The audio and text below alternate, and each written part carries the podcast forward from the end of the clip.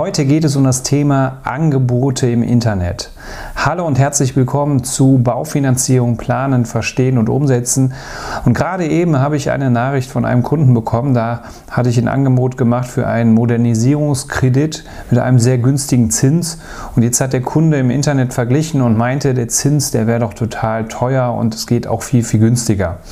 Und äh, damit man da nicht Äpfel mit Birnen vergleicht, habe ich euch mal ein paar wichtige Punkte zusammengefasst, worauf ihr achten solltet und könnt ihr überhaupt Angebote im Internet bekommen. Und wenn man jetzt auf den großen Kreditportalen schaut, also von den großen Anbietern von Baufinanzierungen, äh, von Vergleichsrechnern äh, oder auch von ImmoScout, also wenn ihr bei Immobilien Scout euch die Immobilienangebote anschaut, dann findet ihr ja immer unterhalb äh, von diesen Angeboten, findet ihr ja auch immer Vergleichsrechner, also wo dann steht, ab so und so viel Prozent könnt ihr finanzieren. Wie realistisch ist es denn, diesen Zinssatz am Ende des Tages denn auch zu bekommen und wie seriös ist das Ganze denn? Wir Berater, wir freuen uns auch immer, wenn die Kunden schon vorinformiert sind und wenn wir nicht alles bis ins kleinste Detail noch äh, beraten müssen. Ja, was muss denn erfüllt sein, um überhaupt ein aussagefähiges Angebot zu machen. Also grundsätzlich muss die Bank erstmal eure Bonität kennen.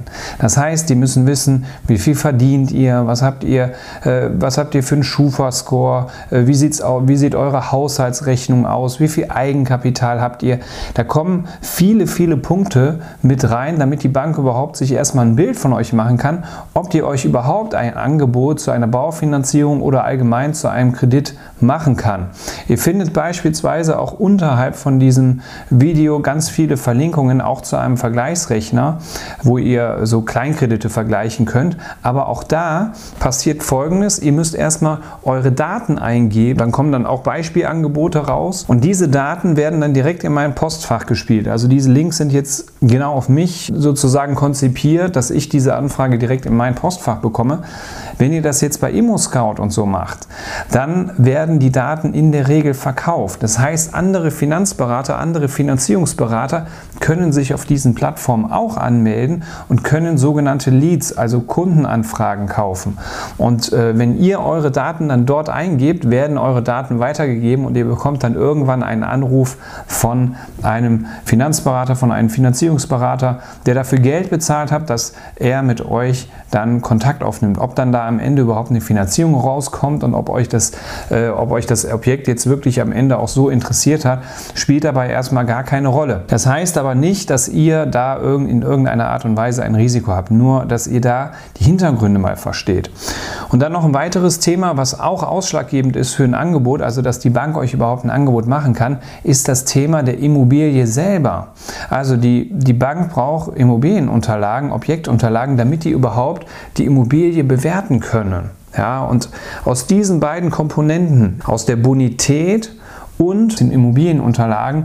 Daraus kann die Bank dann nachher euch einen Zinssatz errechnen. Also alles, was ihr im Internet seht, steht meistens immer ab so und so viel Prozent möglich. Aber ob ihr das Angebot dann nachher tatsächlich bekommt, steht auf einem anderen Blatt Papier. Und was auch noch ganz wichtig ist zu wissen, ihr solltet nicht nur auf den Zins gucken, sondern ihr solltet auch auf die Konzeption gucken. Ich hatte letzte Woche noch eine Anfrage, da war der Vorgang jetzt schon sehr weit fortgeschritten. Die hatten von zwei Finanzierungsberatern hatten die Angebote vorliegen und äh, die Konzepte waren gleich. Also da hat nur der eine den anderen versucht im Zins zu schlagen. Aber die Kunden wussten gar nicht, die haben eine Zinsbindung von 15 Jahren vereinbart. Was ist denn nach diesen 15 Jahren überhaupt? Und äh, dann hatten die mich angerufen, dann bin ich auch noch mal da gewesen kurzfristig auf einen Termin und dann haben wir mal das ganze Thema von einer anderen Seite beleuchtet und haben auch noch mal ganz andere Konzepte äh, mit reingenommen, damit die auch mal wissen, was passiert denn nach den 15 Jahren? Was ist denn, wenn der Zins steigt? Ja, und da gibt es auch noch andere Angebotmöglichkeiten. Und da kam am Ende raus, dass das günstigste Angebot gar nicht das beste Angebot war, das Angebot, was ich am Ende gemacht habe, war auch gut, aber es war einfach langfristiger ausgelegt. Und da kann ich euch an dieser Stelle nur sagen, das ist der dritte Punkt, Konzeption vor Kondition. Also nicht nur kurzfristig denken, heute ein günstiger Zins, wenn nämlich in Zukunft der Zins steigt, dann steht ihr nämlich da. Und ähm, ja, das ist das Thema. Was habe ich? Ich habe alle Punkte.